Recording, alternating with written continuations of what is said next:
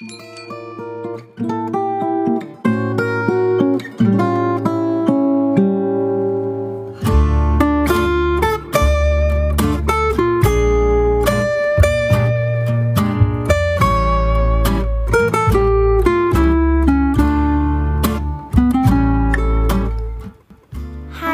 欢迎来到金享陪伴你，我是店长 Claire，好久不见。希望我们今天能在这短短的十五分钟聊得愉快。现在倒一杯你喜欢的饮料，找一个位子坐下来休息吧。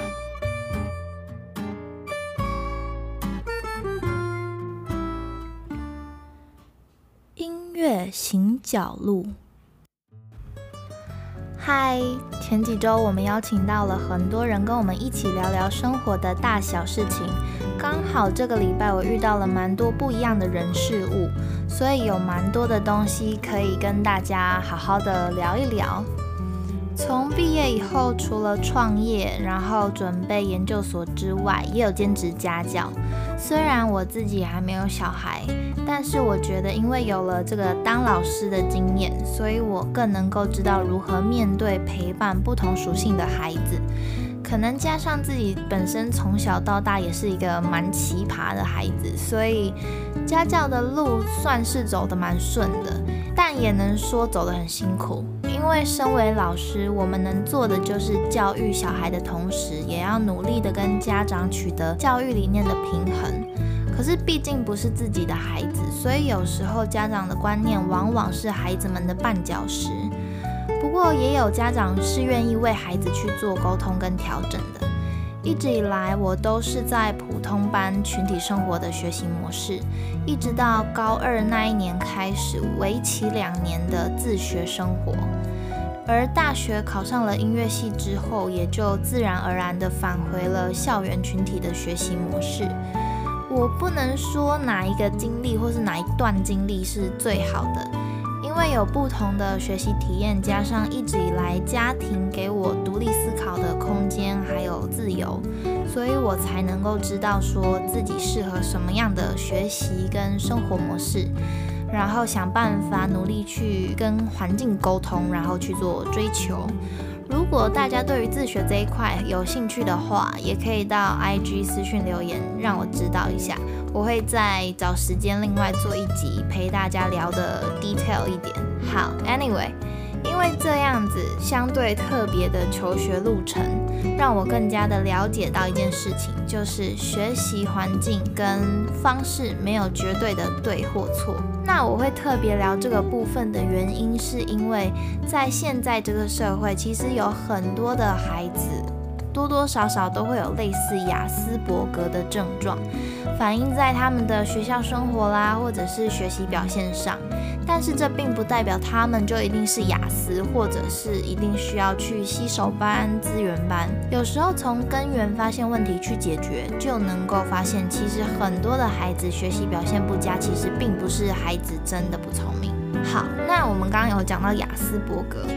嗯，我当然知道，现在其实大家对于雅斯伯格这个名词不算陌生，可是真正了解他们的人也不多。但是我这边也不会讲的太太 detail 或者是太专业，我就是大概讲一下关于雅斯伯格症候群的定义，还有主要会比较明显的状况是什么。雅斯伯格症候群其实有一部分的人会把它跟高功能自闭症视为是相同的，不过另外一派的人是认为雅斯伯格是没有在讨论说，呃，智能上的障碍与否，而是专指没有语言障碍的自闭症。但是就是有很多不同的意见。不过一般来说，雅斯伯格症候群的患者智力是正常的，甚至有些是资优生。不过也有少部分会出现语言发展迟缓的情形，另外也会有注意力不足过动症或者是学习障碍，而且通常被诊断为雅斯伯格症候群的患者，可能就会具有社交困难、固执或狭窄兴趣，还有语言能力不足的这些状况。像是呃，我举一个例子好了，比如说患有雅斯伯格症候群的小朋友，他没有交作业，然后老师就很生气、很讽刺的说：“狗是把你的作业吃掉了吗？为什么你没有把作业写完，或者是没有把作业带来？”然后这个时候，患有雅斯伯格症候群的小朋友，他反而就会回说：“哈，老师，家里的狗会吃纸哦。”所以其实你可以发现，他是听不出来老师的讽刺，也抓不到正确的老师想要表达的重点。所以这时候就会常常发生说，老师很生气，可是小朋友不知道到底发生什么事情，为什么老师要这么的生气。所以你可以从这件事情这一件例子发现哦，雅斯伯格症候群患者他们在获得语言技能的时候，可能没有明显的状况。但是他们其实很难理解形象化的语言，所以患有雅思的小朋友，其实他在非文字语言方面就会有一些比较明显的弱点，比如说他不懂人家的幽默，或者是人家反讽、戏谑、嘲讽的时候，他可能也都没办法发现。那我来举例子好了，就是呃，其实。我们都觉得说，有一些状况的小朋友，他是不是就在学习能力上没有那么好，表现没那么好？那他的未来是不是就是比别人弱？但其实说真的，有很多的名人，他们也都是有被医生诊断确定为雅斯伯格症候群的。比如说，我这边举两个人好了，其中一个是安东尼霍普金斯。我不知道大家知不知道，但是他就是在一九九二年以电影《沉默的羔羊》获得奥斯卡最佳男主角奖。这一部真的很好看，就是如果没看过的人，真的可以去看一下。然后，而且他在二零二一年的时候，凭借《父亲》这一部电影再次赢得奥斯卡最佳男主角，并且是以八十三岁的年龄成为奥斯卡史上最年长的男主角得主，很厉害吧？然后呢，第二个是伊隆马斯克，呃，他是以特斯拉汽车、PayPal 共同创办人而闻名。然后他现在也是担任 SpaceX 的执行长兼首席设计师，然后也是特斯拉的汽车执行长。然后还有一个是我这两天查资料的时候，我才发现，原来他在二零二一年的时候。马斯克他以超过两千亿美元的资产成为全球首富，这真的超猛。好，Anyway，解释了一下雅斯伯格症候群是什么东西，然后举了两个名人例子之后呢，我们要回到家教的感悟。因为个人隐私的关系，我这边就不一一举例。但是呢，长期观察下来，我认为老师还有家长的互相配合是帮助孩子的最大关键。把每个孩子都当做独特的来对待，不仅培养孩子犯错的勇气、改正的耐心，还有习惯。时代的关系，其实现在仍然有许多的家长跟老师也需要加强耐心、勇气，还有信任孩子的态度。而且有时候小朋友在学校的状况呢，往往都是跟家庭有关系的。然后回到家，小朋友的心情也许也是都跟学校发生的事情有关。只是我们常常都会遇到互相推卸责任的情况发生，然后最后责任往往会推到家教老师的身上，甚至是小朋友的身上。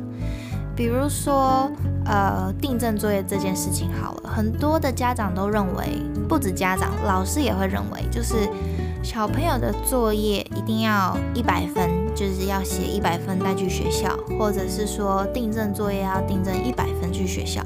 可是，在我自己本身，还有我自己在教小朋友的过程中，我就认为，好，如果你今天上课你就是有不会的。那你理所当然，你的作业做不好啊，甚至说你考完试你订正，你没有用心订正，你没有真正了解到，那你订正一定还是会错，你的作业一定还是会写错。那这样子的逻辑有什么问题？如果你明明就不会，你明明学的还不是很百分之百的正确，那你为什么可以拿着一个一百分的作业或者是订正完成的东西去给老师看？那这样学校教你的意义在哪里？我会觉得其实这样的逻辑还蛮奇怪的，因为这样子的话就会变成说小朋友只是在 focus 在我要怎么样把作业写一百分，然后我要怎么样把考试错的东西订正到对，去学校不用订正。但是他已经没有在管说他是不是真的会，他只是在应付。可是我们去学校，我们不应该是在学习如何解决我们不会的东西吗？怎么会是在？学习如何应付，或者是交差了事，我觉得这是现在学校老师跟呃家长某部分啦，某部分学校的老师跟家长的一些观念上造成的。所以我的学生跟我的家长，我 always 都是跟他们讲说，你不一定订正完就要全对啊，你不会的东西，你还是可以写错的，去学校问老师为什么。那你不会写的作业，你也没有必要真的把它全部写完，因为你就是不会啊。我跟你讲答案，或者是我教你，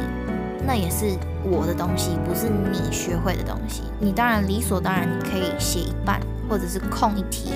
去学校问老师。我觉得这是学校的作用。如果学生今天去学校只是学习如何应付，或者是他只专注在哦，我作业有没有写完，我考试考几分，而不是学习到我今天在这个学校我遇到了什么样的困难，我是用什么样的方式去解决。我觉得这是最重要，就是你在学校是学如何解决问题，而不是应付教材。当然，我知道有些老师对学生是很用心的，只是也有一些老师他们的呃，对于作业教学的一些方法，真的是间接的在培养孩子们投机取巧的这一个习惯跟观念。当然，学生百百种，家长也是百百种。很多家长认为，哦，我对小孩子很用心，但是孩子还是不成器。不过有时候以旁观者的心态，我会觉得用心并不是把一个生活还有学习模式附加在孩子身上。当然，我们今天进入到这个体制内，现实还是要遵从体制内的规矩。但是在体制内最重要的不是考试，也不是成绩，也不是什么明星学校，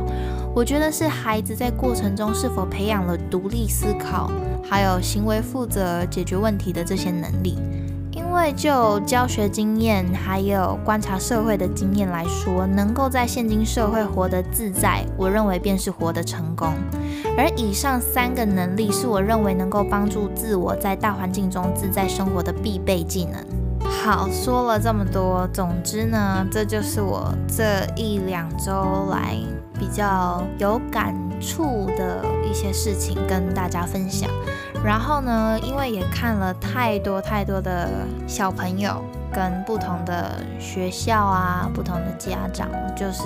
心也会蛮累的。所以每当生活起伏较大的时候呢，就是会感到容易感到无力嘛。那这时候我就会喜欢听一些节奏感比较强的音乐来激励自己。而接下来我要推荐。一首歌，这首歌的歌词呢，内容充满张力，然后再搭配强烈的节奏感，听完真的会很过瘾。那这首歌就是由 Hope Tala 所演唱的《All My Girls Like to Fight》。Hope Taylor 是一个才华横溢、广受欢迎的英国歌手，同时他也是词曲创作者。他从小就对音乐充满热情，想成为一名受欢迎的音乐家。然后他音乐类型大多是 R&B 跟 Soul，希望你们会喜欢。我会把它放在那个 IG 的线动，你们可以等一下听完节目有兴趣去听一下。OK，虽然今天聊的内容感觉主要是在讲小孩子，可是我们回过头来想一下，我们不也是从小孩子成长过来的吗？所以如果以前成长的路上有老师没有帮助到你，或者是父母可能给你有什么样的影响，或是同才对你贴标签，哦，我插一个话，你知道同财其实不是吃哀才哦，我那天才知道说原来同财是念那个财是吃，所以是同才。OK，擦掉。反正呢，父母给你的影响，或者是同才对你的贴标签，我都希望可以透过这一次的聊天帮助到你，让你了解到各个领域的成功人士不一定都是从小就符合社会期待的样子，但是他们肯定是找到了最适合他们自己成长的模式，而成就了他们的今日，并且持之以恒的在这个社会寻找最适合自己的人事物。所以，不管以前、现在或是未来，我们都不应该让环境评断自己的价值高低，而是要追求自我心中所认定的价值。OK，好，那我们今天就聊到这里喽。希望你会喜欢我们今天聊的内容，然后也期待下下周同一时间在金赏与你相遇。拜拜。